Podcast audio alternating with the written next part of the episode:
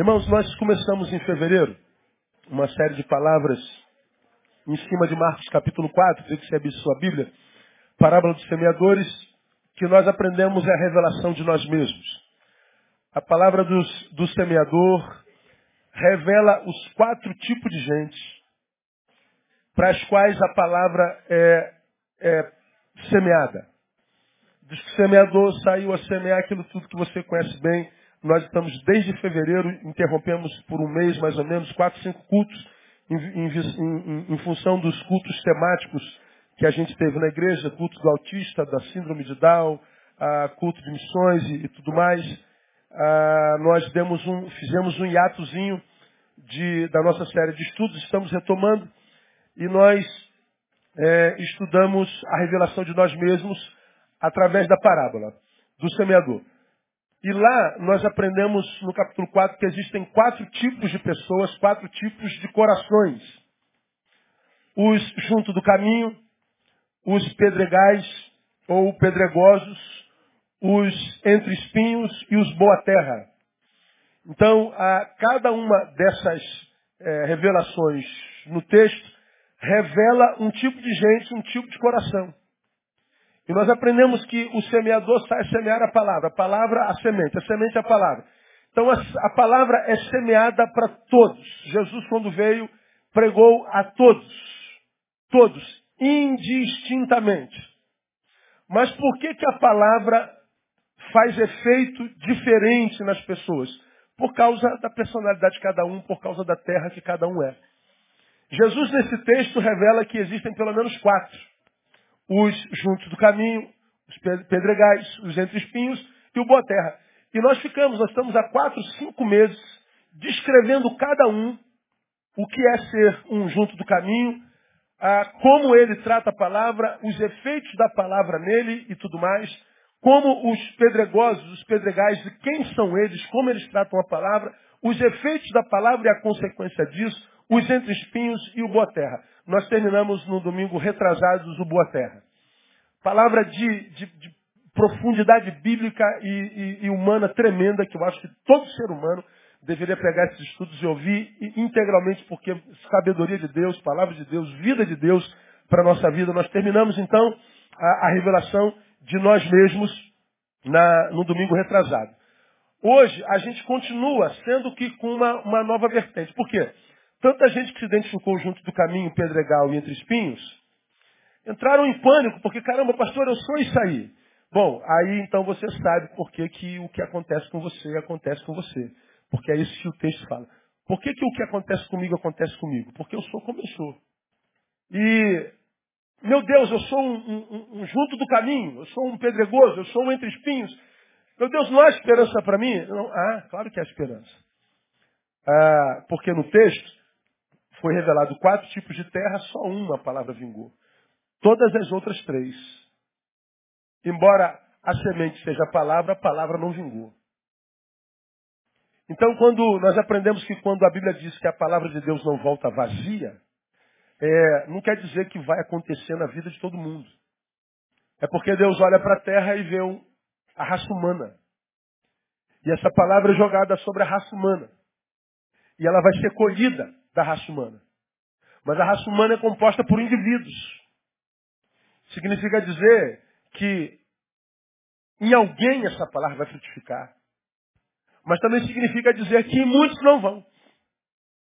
E não é porque a palavra não tem poder, porque a mesma palavra que é pregada, revelada, em alguns transforma de tal forma, os testemunhos estão aqui nessas pessoas, a, resgata mesmo do inferno espiritual e existencial de uma forma tão, tão pujante, poderosa, que chega a impressionar. em outros que ouviram a mesma palavra não teve efeito nenhum.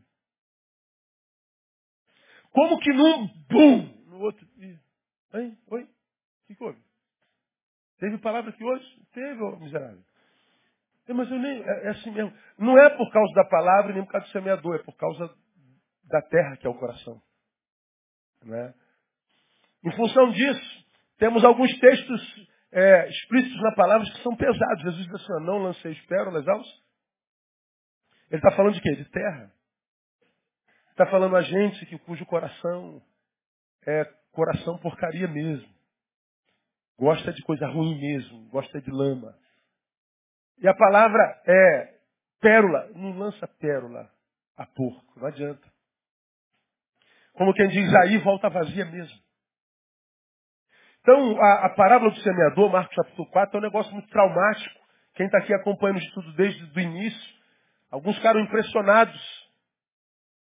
Agora, o que é maravilhoso na palavra é que eu posso ser essa, essa, essa, essa, essa, esse coração junto do caminho, pedra entre espinhos, ou seja, por onde a palavra passou, mas não vingou, aonde o Espírito Santo começou uma obra, mas não permaneceu, ainda que você tenha, ainda que nós tenhamos nos identificado como essa terra ruim, onde a palavra não deu em nada, ah, o bom disso tudo é que a semente não é a palavra do pastor, a palavra é a palavra de Deus. E quando é Deus quem está agindo, então não há determinismo. Ou seja, você pode ser a pior terra possível. Mas se você desejar muito mudar, porque a semente é a palavra de Deus e não de um homem, você pode ser transformado de entre espinhos para terra boa. Você pode ser transformado de pedregal e de, boa, de, de, de, junto do caminho para terra boa. Ou seja, não há determinismo na vida de um homem que crê em Deus. Há esperança para todo mundo. Você pode estar vivendo o, o, o pior momento da tua história. Você pode estar vivendo uma desgraça de vida. Ninguém sabe. Tua esposa pensa que você está bem, teu marido pensa que você está bem, todo mundo, teus amigos do trabalho, porque tu é sangue bom, sempre simpático, sempre sorrindo. Todo mundo diz, cara, que cara, gente boa, que cara maneiro, que cara maneiro. Mas você sabe que é uma farsa terrível. Até para você é esperança. Você que vive o pior de todos os enganos, o alto engano. Você que mente para si mesmo, que finge, e que está aí lutando há anos para para fugir dessa realidade traumática que vive. E agora os anos vão entrando, geralmente as crises se, se, se tornam insuportáveis a partir dos 30, né? É, como eu tenho empregado os irmãos e ministrei esses dias, você olha para trás, a tua vida já foi, você está chegando à meia idade, aos 40 anos, não é nada, não tem nada, não fez nada da vida, só viveu de desolação para lá e para cá. E agora a maturidade está chegando, como você já aprendeu, a maturidade é um espelho diante do qual a vida nos coloca. E a gente é colocado pela vida, agora maduro, diante do espelho, a vida diz assim, e aí, meu camarada, o que, que você fez da sua vida? O que, que você tem, irmão? Tua juventude está te dando tchau, ó. Teus tesões, teus prazeres, tuas zoações estão perdendo sabor, não é? Tá virando homem, não tá? Tá virando mulher, não é mulher? Tá virando gente. Não dá mais para viver de zoação. E aí? O que, que você tem? Se você olha para trás, irmão, não tem nada para apresentar a vida, o que sobra é desespero mesmo. Porque a vida não é amiga de ninguém que não é amigo dela.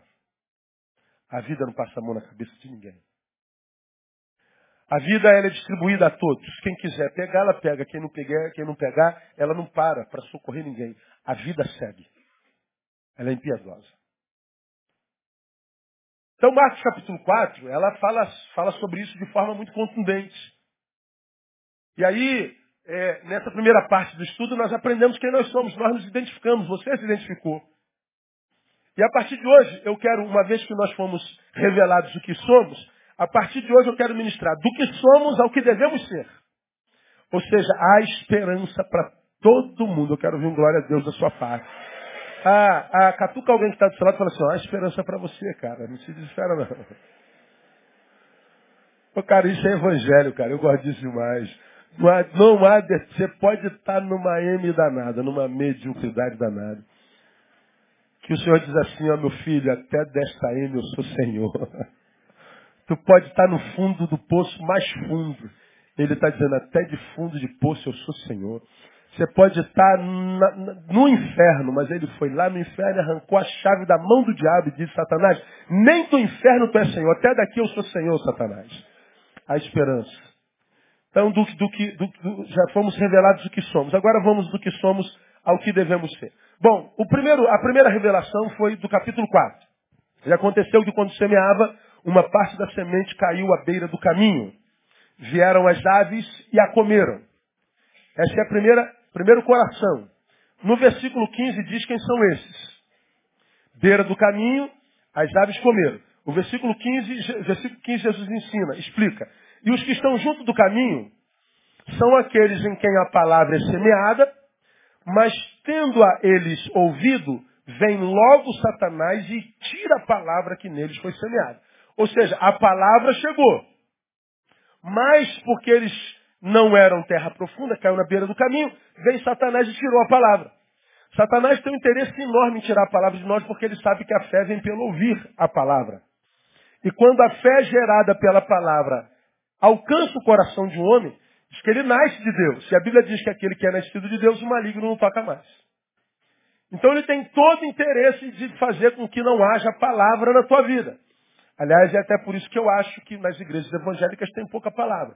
Tem muito barulho, muito reteté, muito blá blá blá, muita fogo de Deus para cá, fogo de Deus para cá, bola de fogo, anjo de fogo, espada de fogo, tudo de fogo, de fogo, de fogo, anjo, anjo, anjo, anjo, e você está arrepiado, você cai, você levanta, você pula, glória a Deus, tal, e, e a palavra? E não deu tempo para a palavra não, mas foi uma benção.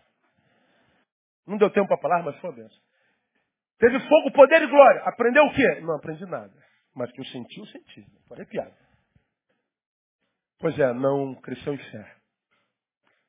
Satanás aplaude. Porque a fé é gerada pela palavra, não pela unção, nem pelo fogo, nem pela glória, nem pelo milagre, nem por nada. A fé é gerada pela palavra. E quando a palavra gera fé no coração, ele nasce de novo. Quando ele nasce de Cristo, de Deus, o maligno não toca. Então o que o diabo teme é a palavra. Ele não teme o pastor que grita. Ele não teme o pastor que fala língua estranha. Ele não teme o pastor que faz show pirotécnico. Ele teme o pastor que conhece a palavra. Ele tem no crente que conhece a palavra, que é a habitação da palavra. Então, quem são os junto do caminho? É, é, nós aprendemos naquela, naquela ocasião. São os superficiais. A palavra não se aprofunda, eles ficam na superfície. Então vem Satanás e tira. Esses são, porque superficiais são meninos eternos. São aqueles crentes que, quando vêm para a religião de Deus, se é que Deus tem religião, para a fé de Deus, ele só muda a mesma religião.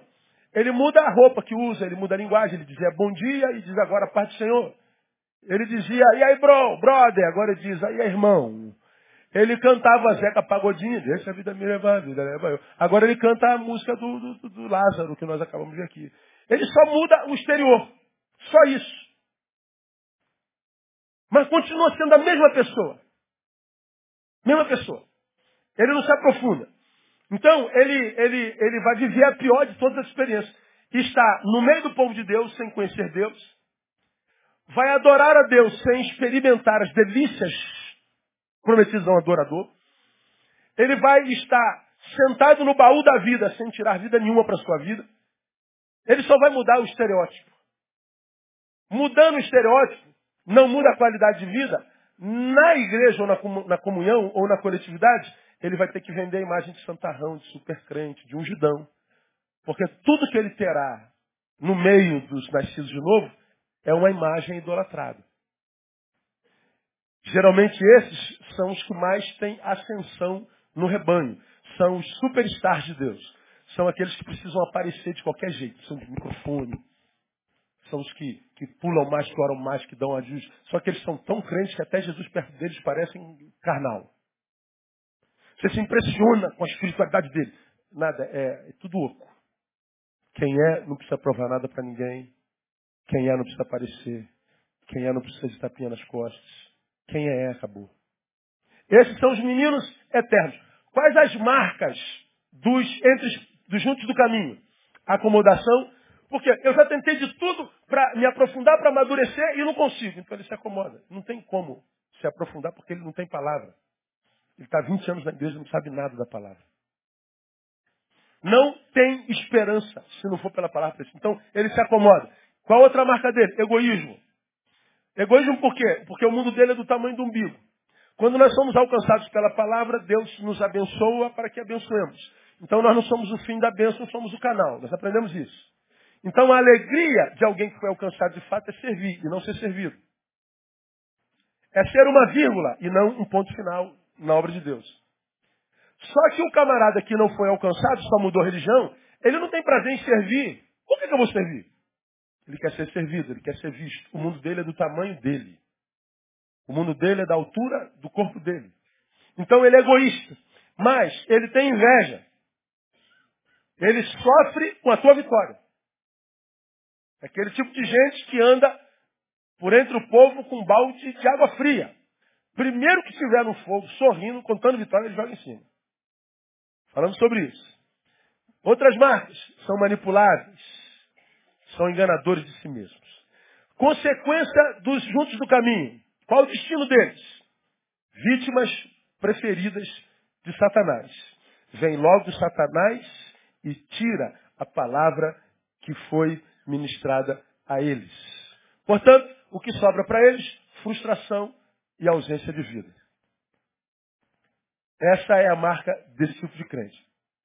Pastor, há esperança para ele? Há. Como que eu, eu, eu passo do que sou para o que tenho que ser? Como é que um entre espinho se transforma em terra boa? Bom, o lugar onde é lançado a semente é o coração. É no coração que a palavra não se aprofunda. Fica na superficialidade. Vem Satanás e tira. Então o que, que o, o, o, junto, o junto do caminho tem que fazer? Ele tem que trabalhar o solo do seu coração. Ele tem que trabalhar a terra do seu coração. Ele tem que mergulhar dentro desse coração seriamente e tratar desse coração pesado. Ele tem que proteger essa, esse solo onde, onde, onde tem uma terra ruim que a palavra não consegue se aprofundar. Qual é o problema do junto do caminho? Ele não consegue reter a semente. Ele não consegue reter as coisas do Espírito de Deus. Ele é aqueles que estão inseridos em Hebreus capítulo 5. Vamos lá na frente um pouquinho rapidinho. Hebreus capítulo 5, versículo 12. Você conhece muito bem. O autor de Hebreus ah, escreve uma missiva a essas pessoas e ele diz lá no versículo 12 o seguinte: Porque devendo já ser mestres em razão do tempo, ainda necessitais de que se vos torne a ensinar os princípios elementares dos oráculos de Deus, e vos haveis feito tais que precisais de leite, não de alimento sólido. Ora, qualquer que se alimenta de leite é inexperiente na palavra da justiça, pois é criança. Paulo está dizendo que, o autor de Hebreus, que é Paulo, está dizendo que é, é, há, uma, há um antagonismo, ou, digamos, um anacronismo na vida desse junto do caminho. Porque pelo tempo já era para ser mestre, professor. Mas ele ainda é uma criança. Entre, entre ele e o tempo de evangelho, há essa desconexão. Paulo está dizendo, eu queria é, lhes dar alimento sólido de Deus, ou como quem diz, Deus queria lhes dar algo mais, experiências mais profundas, vida com mais vida. Mas ele não pode dar porque você não está em condição de receber. Ou seja, não é que falte para te dar, é porque você não está pronto para receber. Você se lembra que eu preguei isso quando eu peguei a ilustração de uma criança de dois anos e uma criança de 15. Os dois estão fazendo aniversários no mesmo, no mesmo dia. O de dois anos, papai quer dar um presente, não sabe o que, que vai dar, homem não sabe dar presente. Aí o que, que a gente faz? Vamos dar dinheiro. Aí tu pega uma nota de 100 reais e dá de presente para a criança de dois anos. Ele fica, o que é isso aqui? Ele vai sentar, vai pedir a canetinha, vai desenhar a nota de 100 reais e tu vai dar um tiro na tua cabeça, de, desesperado. Porque você deu uma nota de 100 reais a uma criança que não está preparado para ela. Agora pega essa mesma nota e dá para o moleque de 15 anos que está fazendo ano. McDonald's na hora. Né? Ou não, sei lá o que, que ele compra hoje. Né? Então, a, a nota é o mesmo valor, não é? É, só que as pessoas são diferentes. Deus vai dando a cada um a proporção da nossa maturidade.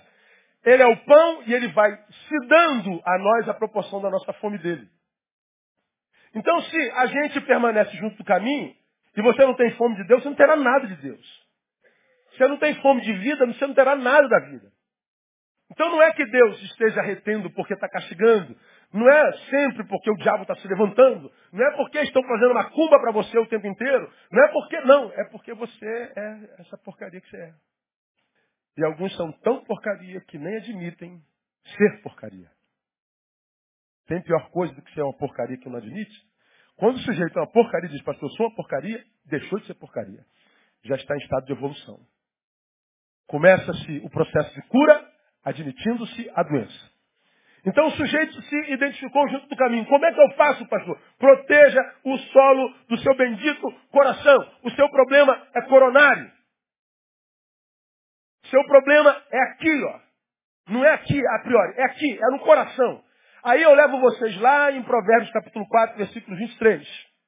Provérbios capítulo 4, versículo 23. Relembrar o que vocês já sabem. Como que o junto do caminho se transforma em terra boa, protegendo o solo do coração, trabalhando a terra do seu coração, não brincando com ele, tendo cuidado com ele, levando-o a sério. Isso é importante. Aí você vai se lembrar disso aqui, ó, Provérbios 4, 23. Sobre tudo o que se deve guardar, leia para mim. Guarda o quê? O teu coração. Vou repetir. Sobre tudo que se deve guardar, guarda o quê? o teu coração. Então, o que, o, o, o, o, autor de Provérbios está dizendo? Neil, o que, que você tem? Ah, eu tenho um iPad. Eu fui roubado lá em Mato Grosso do Sul. Acabei de pregar, roubaram meu iPad. Miserável. Mas já mandaram de volta, já acharam. Se eu soubesse aonde é que foi achado, eu não vou contar para não escandalizar os crentes, né? Então, apareceu. Então, tu tem um iPad, guarda. Tem carro, bota no seguro. Tem casa, bota no seguro. Tu tem amigo, trata dele, cara. Cuidado com, com as magoazinhas, com as besteirinhas. Isso pode acabar com a amizade de 30 anos. Você tem o que? Você tem filho? Cuida do teu filho, guarda teu filho. Você tem marido, cuida dele. Você tem saúde, cuida dela. Cuida tudo, é teu, guarda. Mas sobre tudo o que se deve guardar, o que, que a gente tem que guardar? Olha a seriedade desse versículo, irmão. Ele está dizendo, o coração se perde. Diga que você não olha para esse tempo e fala assim, pô, cara, esse cara não tem coração, tanta maldade, tanta perversidade. O povo perdeu o coração. É verdade. Perdeu o coração, perdeu a vida. Está morto? Não. Ele não morreu. Ele só não vive mais. Tem gente que não morreu. Isso não significa dizer que esteja vivo. É disso que a palavra está falando. Se você é alguém que para quem foi semeada a semente da vida, a semente de Deus, a semente da palavra, e você não consegue se aprofundar nisso, tem dificuldade, ele está dizendo o problema certamente é o coração. É possível que a palavra seja semeada, procurou um coração dentro de você e não achou. Teu coração está ocupado ou foi sequestrado por uma outra coisa na tua vida.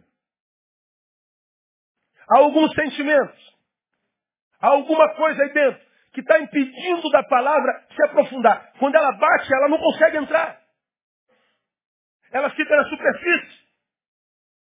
E aí você tem uma, uma, uma sensação de, de, de, alívio temporário. Você acaba sendo uma pessoa que gosta muito do culto, gosta muito da igreja, vem e se sente bem aberto, porque a palavra te faz bem, mesmo que ela seja forte. Os louvores, você gosta disso aqui. Mas quando acaba isso aqui, termina tudo que isso aqui gerou em você. Amanhã você é uma outra criatura. Péssima. Por quê? Porque você sente a, a palavra no coração e essa palavra é anestésica. Ela é gostosa. É como quem está com a dor de dente terrível. E você pinga num buraquinho que dói um instante. O que, que um instante gera? Isso é de Deus. Esse remédio é do céu.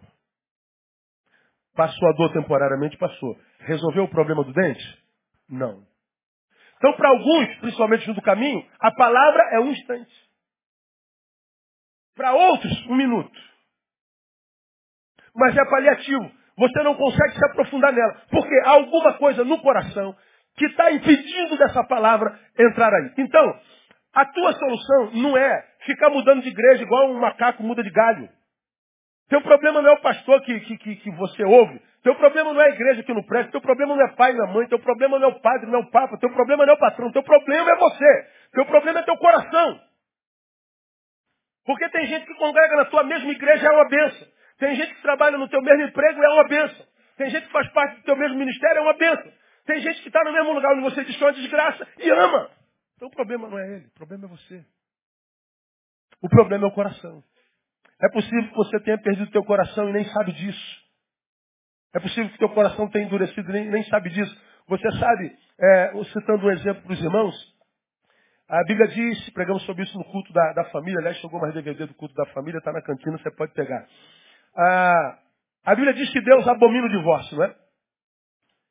Ah, o divórcio é símbolo de separação, de morte relacional, é ponto final. O divórcio é a desconstrução de um projeto original de Deus. O divórcio, Deus abomina. Deus abomina. Está claro lá no livro do profeta. A, abomina. Agora, Deus consentiu o divórcio, não consentiu? Por que, que Deus consentiu o divórcio? Por causa da dureza de vossos corações. Ele está dizendo assim, ó, se o coração de vocês já não é mais um coração cheio de amor, dominado pelo amor, invadido, transbordado, transbordante de amor pelo outro, se o coração de vocês virou pedra, então vocês não podem mais frutificar no amor um para o outro. Pelo contrário, vocês só vão jogar pedrada, vocês só vão se machucar. Então vocês vão ser diabo para o outro, em vez de ser o parceiro, o amante, o amigo.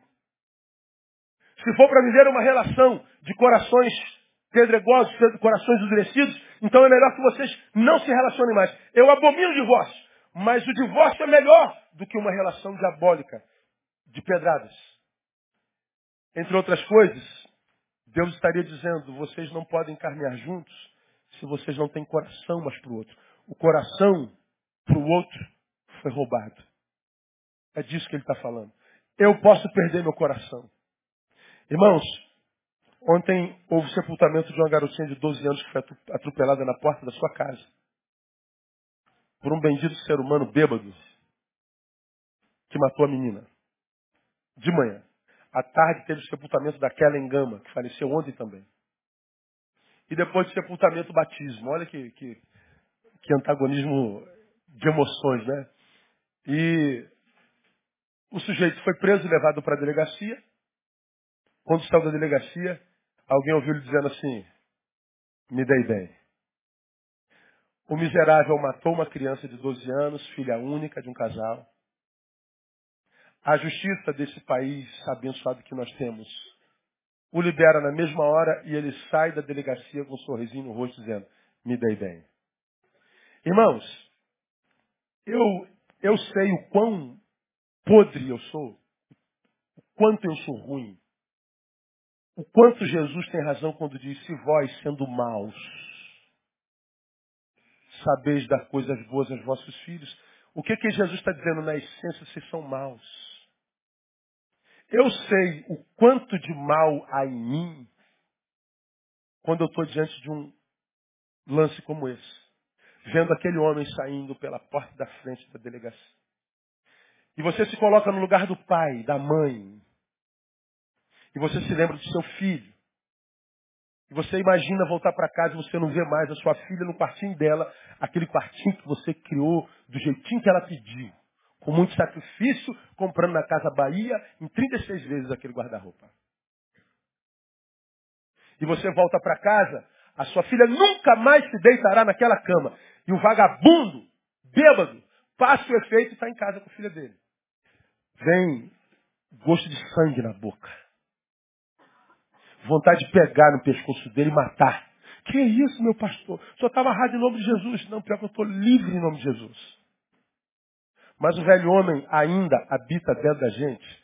Você já aprendeu aqui que nascer de novo é ver da parte de Deus um homem novo dentro da gente, que dominado por ele e alimentado pela palavra, me ajuda a dominar esse velho homem, que faria com que a minha vida perdesse sentido. Esse velho homem, se não tivesse um novo, seria dominado pela ira, pela angústia, pela mágoa, por todo tipo de sentimento que está dominando essa geração que gera, produz morte e é vítima dela. Eu sei o quanto eu sou capaz de produzir mal. Eu sei o quanto meu coração é capaz de desejar mal. Agora, como a despeito de produzir enquanto potencial, enquanto capacidade de desejar mal, quanto a despeito disso, a gente consegue não praticar mal, não agir mal, não frutificar o mal. Por que, que a gente consegue dominar o mal em nós? Porque o nosso coração está dominado por um Deus que é muito mais poderoso do que aquele que se alimenta pelo mal que há em nós. Você está entendendo o que eu estou te falando? Ser de Deus não é ver o seu sangue transformado em sangue de barata. Ser de Deus não é ser um ser humano que não sinta mais do que os seres humanos normais e mortais sentem. É ser um ser humano que domina tudo que porventura possa desconstruir o que o Senhor fez na tua vida. Agora, aonde que isso é gerado dentro de nós? No coração. Se o coração é perdido, esse sentimento é dominado. E a gente vê aí, ó, o marido matando a mulher porque foi embora. E foi embora por quê? Porque ele espancou a mulher a vida inteira. Ela não aguentou mais, deu um grito de alforria. Mas o miserável é tomado pela ira e mata a mulher. Ai, que besteira que eu fiz. O sujeito começou a beber, ele não é capaz de beber, porque, cara, eu estou com carro, eu não posso dirigir bebendo. Mas ele não consegue parar de beber. Ele é escravo da, da, da, da sua, da sua carne. Ele está vendo o mal que está fazendo a esposa, aos filhos. Ele está trocando família pelos amigos da rua, que nem amigos são. Idiota. Mas ele está trocando. E ele não consegue dizer não para os amigos, porque lá ele é, ele é, tido como um cara muito bom. E aí a família sabe que ele não é tudo. E ele vai trocando seus valores. Seus valores adoecem. E ele não consegue dizer não para o mundo. Ele não consegue dizer não, mesmo para aquilo que o está matando, que o está desconstruindo. Por quê? Perdeu o coração. O provérbio está dizendo que eu posso perder meu coração. Eu, quando ouço isso, eu estremeço, porque eu sei o que eu seria sem o novo homem em mim. E eu sei desde cedo. Eu sei que profissão eu, eu, eu, eu teria abraçado. Eu sei que tipo de profissional eu seria se, se Jesus não tivesse entrado. Eu sei, eu sei de tudo. E só em pensar o que eu seria se eu não fosse pastor, o que eu seria se Jesus não tivesse entrado na minha vida cedo, eu já, já estremeço porque provavelmente eu não estava vivo há muito tempo. Ou eu seria um monstro. E não tenho medo de revelar isso para ninguém. Por uma simples razão, o monstro está na coleira guardadinho, porque ele perdeu totalmente o poder que ele tinha em mim, no nome de Jesus. Porque o coração foi posto na, posto na palavra. O problema é sempre o coração. Quando você ouve uma história dessa, quando você vê na televisão, você também tem ira. Você tem raiva. Só que alguns descontam. Alguns transformam isso em semente. Isso acaba voltando para si. Por isso que eu preciso dominar o solo do meu coração. Eu preciso controlar o fruto do meu coração. Agora, pastor, uma vez que o senhor está dizendo que eu preciso controlar o solo ou, ou trabalhar o solo do meu coração, ótimo, eu já entendi. Como é que eu faço isso? Isso é que a gente gosta de ouvir, é a prática, né?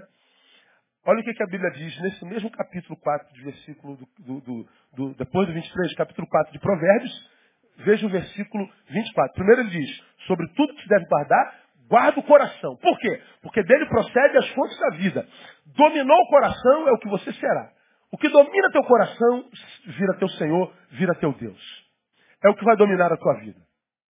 Agora, como é que eu guardo o meu coração? Ele está dizendo lá, desvia de ti a malignidade do quê? Da boca. E alonga de ti a perversidade do quê? Dos lábios. Olha que coisa interessante. Meu filho, não perde teu coração, não. O coração se perde. Guarda. Dele procede as fontes da vida. Como é que eu faço isso? Desvia de ti a malignidade da boca. Alonga de ti a perversidade dos lábios. Como é que eu guardo meu coração? Filtrando a produção dos meus lábios.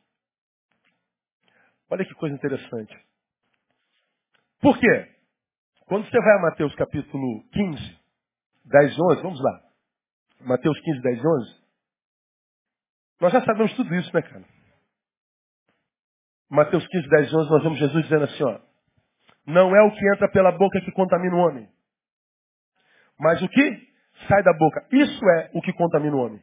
Então os discípulos aproximando dele perguntaram, sabes que os fariseus ouvindo essas palavras escandalizaram? É claro que eu sei. Por que, que eles escandalizaram? Porque a produção da, da boca dos fariseus era sempre cheia de moralismos e falsas moralidades. E Jesus os acusa de mandar o povo fazer o que eles mandam, mas não o que eles fazem. Jesus fala da desconexão entre o coração e a boca. Por que, que Jesus diz que a palavra diz que a gente não pode perder o coração? E como é que a gente guarda o coração? Filtrando os, a produção dos nossos lábios. Porque ele sabe que se sair pela minha boca, me contamina. Como é que acontece esse processo? Jesus explica nos versículos 17 a 20. Não compreendeis que tudo que entra pela boca desce pelo ventre é lançado fora? Do que, que Jesus está falando? Que entra pela boca e desce pelo ventre? Não ouvi. Comida. Bom, não há nada que você coma que possa contaminar o homem. Ora, não há nada que você coma que possa contaminar a sua alma, seu coração. Nada. Não há nada que você. Ah, não coma carnes sacrificadas aos porcos. Pedro, lembra? Pedro imaginava que carne de porco contaminava o homem. Como os fariseus acreditavam que, que, que, que usar determinado tipo de roupa. Como alguns crentes hoje acreditam que o que Deus quer é gravata. Como alguns crentes acreditam que o que Deus não quer é, é ir à praia. Que é, não pode ver um show de Javan. É, não pode ouvir música ah, do mundo. A gente acha que é o que entra que contamina. Ah, Jesus está dizendo assim, não, não é o que, não é o que entra, não. 18, mas o que sai da boca procede da onde? Do coração. E é isso que contamina o homem. Porque do coração procedem, olha lá, olha o que, que procede do coração. Os maus pensamentos, homicídios, adultérios, prostituição, furtos, falsos testemunhos, blasfêmias. São essas as coisas que contaminam o homem. Mas o comer sem lavar as mãos, não, isso não contamina o homem. Olha o que Jesus está dizendo para nós. O texto diz que a boca falou, contamina o coração. O coração contaminado frutifica pela boca. E à medida que a gente frutifica pela boca de novo, o nosso coração está ainda mais contaminado.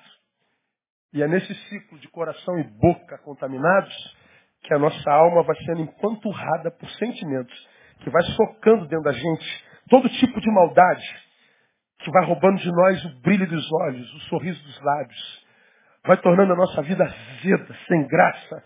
Nossa vida vai se tornando cinzenta, o colorido vai sumindo de nós. E a gente diz, cara, o que está acontecendo? A vida não presta, as pessoas não prestam, os homens não prestam, eu não confio mais nada, ninguém nada. A vida, tudo nesse sujeito perde sentido. E nesse sujeito, o que perdeu sentido foi tudo que está fora dele. Mas ele não consegue perceber que não foi tudo que mudou. Foi a sua forma de ver a vida. Lembra dos olhos? O que mudou foram os olhos. É a visão que parte de dentro de um coração que está doente, machucado, ferido, cheio de mágoa, de ódio, de ira. Você virou um depósito de emoções, como eu já preguei aqui, não tratados. Um monte de emoções geradas por relacionamentos que, que não foram tratados, resolvidos. Um monte de, de, de traumas produzidos no passado, que você virou as costas como quem diz, eu não quero mais falar sobre isso, vamos falar sobre, vamos dar o rumo dessa prova, dessa prosa. E você imagina que não falar sobre isso resolve isso enquanto problema. E o que você está dizendo, você na verdade está fazendo, é colocando na estante do teu coração problemas em arquivos que vão precisar ser tocados mais cedo ou mais tarde. Você está fazendo um depósito de problemas que vão se acumulando e vão empanturrando o teu HD. Vai chegar uma hora que eles vão se acumular de tal forma que eles roubam o teu coração e não há mais nenhum sentimento de graça, de bondade, de verdade, de amor que consiga entrar nesse coração. A palavra de Deus, que é espada de dois gumes, gumes, não consegue entrar nesse coração. E você diz, o problema é a palavra, o problema é a vida, o problema é o coração. E o Senhor está dizendo assim, meu filho, Cuida do teu coração. E como é que a gente faz isso? Medindo as palavras que saem da nossa boca. Você já aprendeu isso aqui. Vamos imaginar que, que, que, que o Leandro, ele, ele chegue para mim e me diga um monte de desaforo. Você é um grosso, você não vale nada, você é vagabundo, você não dá... Blá, blá, blá. Eu nunca esperei isso do Leandro. Sempre fui uma pessoa desse menino. E ele... Ingratidão. Bom, nada do que ele diz a mim tem poder de me adoecer. Nada do que fazem a nós tem poder de nos adoecer. Que é isso, pastor? Eu discordo. Eu sei que muitos de vocês devem estar discordando disso. Porque eu estou doente porque o que disseram a mim, pastor. Não, não você não está doente por causa do que disseram a você. O Leandro. Pô, e eu tomado pela ira produzida pela palavra do Leandro, reajo na mesma proporção. Você que é uma grela, vagabundo, safado, tem negócio. Pronto. Agora eu fui contaminado. Agora que eu pergunto a vocês, fui contaminado pelo que Leandro disse a mim? À luz da palavra, eu fui contaminado pelo quê? Pelo que eu disse ao Leandro. Se ele fala, fala, fala, fala, fala, fala, fala, mas eu não me transformo nele, reagindo com a mesma arma, com a mesma indignação ira, ele pode entristecer minha alma, ele pode me magoar muito. Eu posso sair daqui humilhado e magoado. Posso perder essa noite de sono. Pode ter entrado no meu coração. Mas eu não alimentei o que entrou no meu coração pela palavra que joguei sobre ele. E no meu coração, como a irmã Esté acabou de cantar, bota o joelho no chão. Diz assim, Deus, tu sabes. Que eu não sou aquilo que o Leonardo disse que eu sou. Tu conheces o meu coração. Tu sabes que eu não fiz aquilo por mal. Tu sabes que, tu sabes que, tu sabes que. E você vai ver que quando você se levantar daquele joelho, porque você tem a consciência em paz, você está livre da palavra do Leandro. Agora, quando é que eu adoeço? Quando eu fico remoendo, remoendo, remoendo. Isso me magoa tanto que você começa a ver produzido em você, porque nós somos maus. Tu não vai fazer nada não, nenhum. Tu tem sangue de barata? Tu é um homem ou tu é um rato? O que, é que vão pensar de você? Vão ter que ser um frouxo, um mané. Aí, você é preocupado com a sua imagem, você ouvindo a voz do teu orgulho. Olhando, quero te dizer umas paradas aqui, irmão. Tu falou as paradas aqui ontem que eu não, não me leva a mão, não. A tua palavra não foi de justiça, foi de reação pelo orgulho, pela imagem denegrida. Não foi o Leandro que te adoeceu, foi você. Foi teu coração enganoso. Foi o teu orgulho foi a preocupação com a tua imagem, com o que iriam dizer de você. De modo que o Leandro não tem poder para me adoecer, a não ser que eu permita.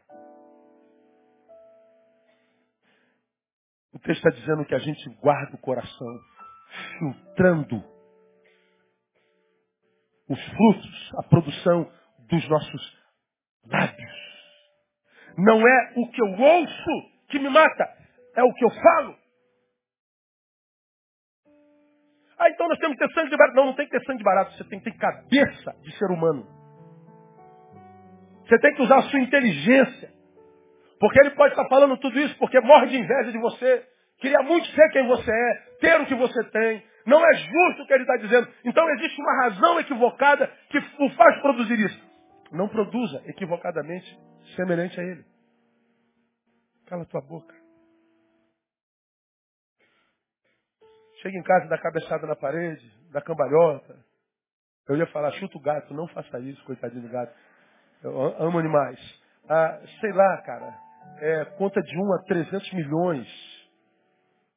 Mas não reaja com a ira. Porque a Bíblia diz, irai-vos, mas não pequeis. Você já aprendeu sobre isso aqui. Pecar na ira é produzir quando está irado. Se você está irado, você não está completamente em si. Você pode não estar totalmente fora de si, mas você não está completamente em si. Porque a ira tirou parte de você.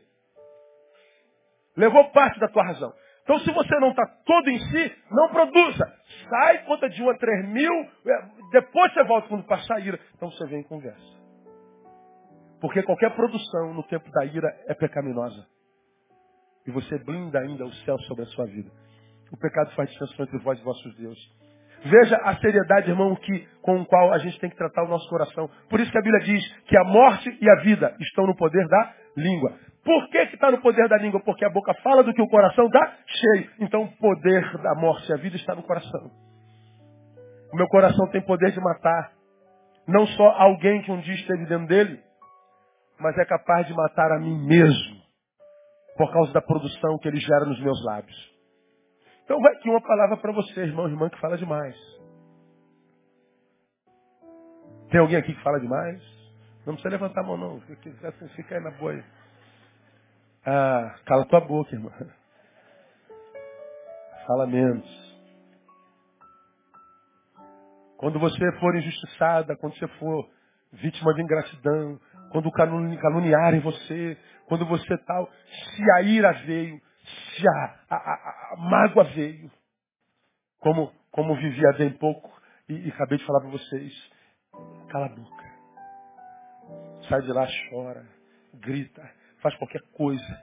Mas aquele ser que foi produzido em você na ira, aquela entidade que foi gerada em você pela ira, ela precisa sair de você para que você em si possa produzir na razão e no Espírito Santo. Porque senão, quando você reagir ao teu algoz da mesma forma como ele agiu contra você, quando você abriu a boca, aí você foi contaminado. Aí você nem sabe que foi você que se contaminou, aí você se torna iracundo contra as pessoas. A mulher que foi a mulher de três maridos, os três traíram, homem nenhum presta. Não. Os três que a irmã arrumou que não prestavam. Então, possivelmente o problema não esteja nos homens, mas no teu diagnóstico. Talvez seja teu coração, teus olhos. Porque tem mulheres aí que têm homens que dizem, meu marido é uma benção. Quantas mulheres têm marido abençoado aqui? Diga, glória a Deus. Aí, falou, falou alguma coisa aí? Falou, né? Ah, então, pode não ser os homens, pode ser você. Ah, meus pais não prestam. Pode ser que não sejam seus pais. Estou aqui tentando levar a música do, do, do, do Legião Urbana. São crianças como você. Como é que é? Você diz, você diz que não entende seus pais. Você diz que seus pais não te entendem. Mas você não entende seus pais. São crianças como você.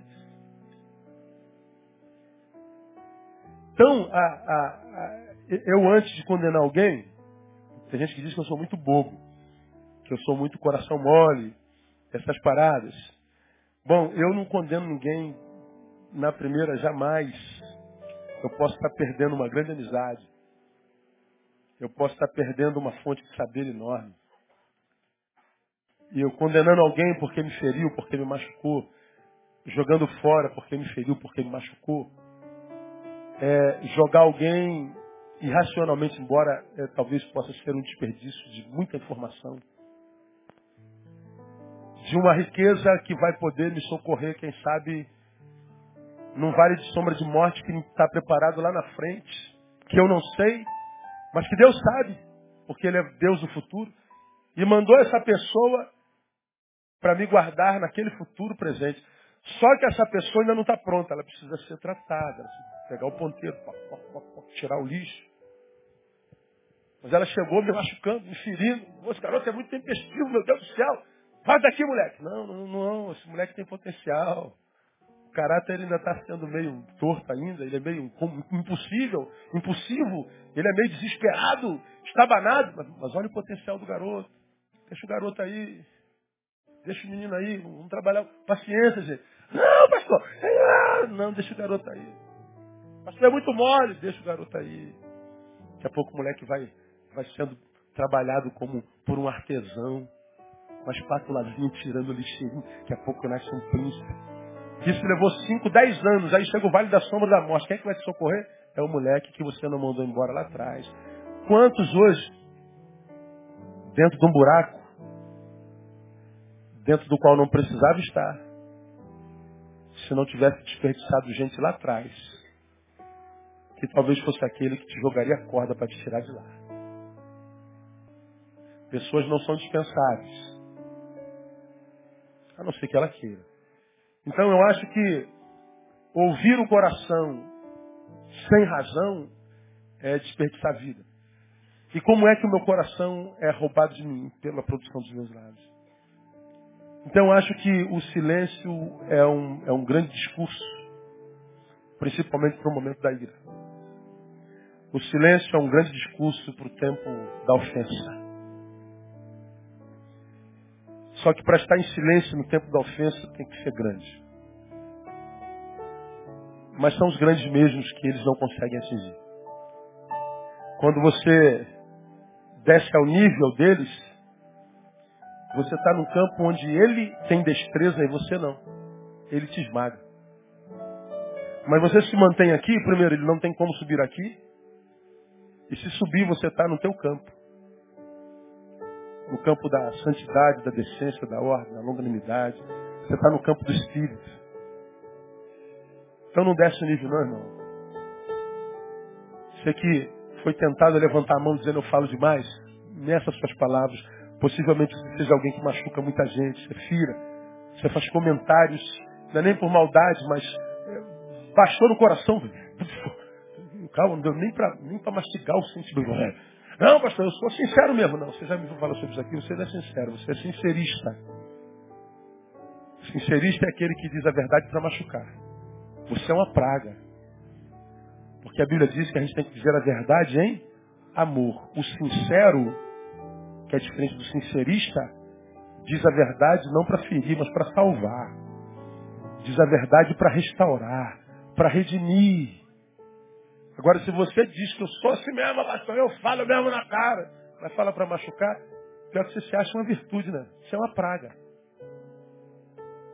Por isso que você é sozinha, sozinho.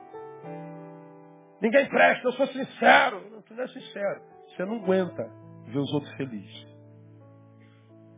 Porque o sincero diz a verdade sempre.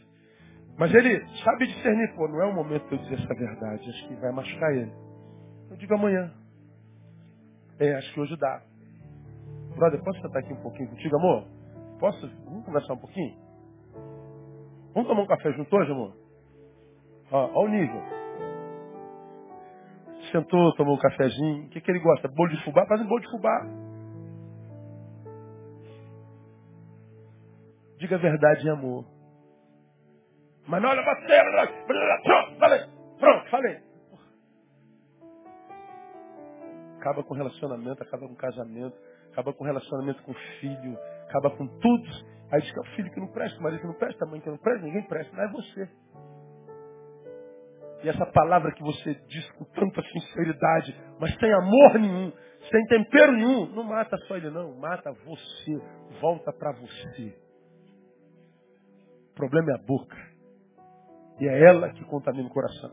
Bom, isso é a primeira forma como a gente guarda o coração. Na semana que vem a gente volta e a gente evolui nessa palavra. Como mais a gente guarda o coração? Está tudo aí em Provérbios 4, a partir do 23.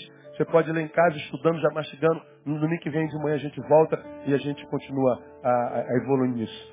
Sobretudo, que se deve guardar, guarda o teu coração. E a melhor maneira de guardar o coração é filtrando a produção dos lábios. Que os teus lábios sejam uma fonte de vida, de graça e de amor e não diferente. Vamos aplaudir o Senhor. Vamos ficar em pé. Vamos embora para casa.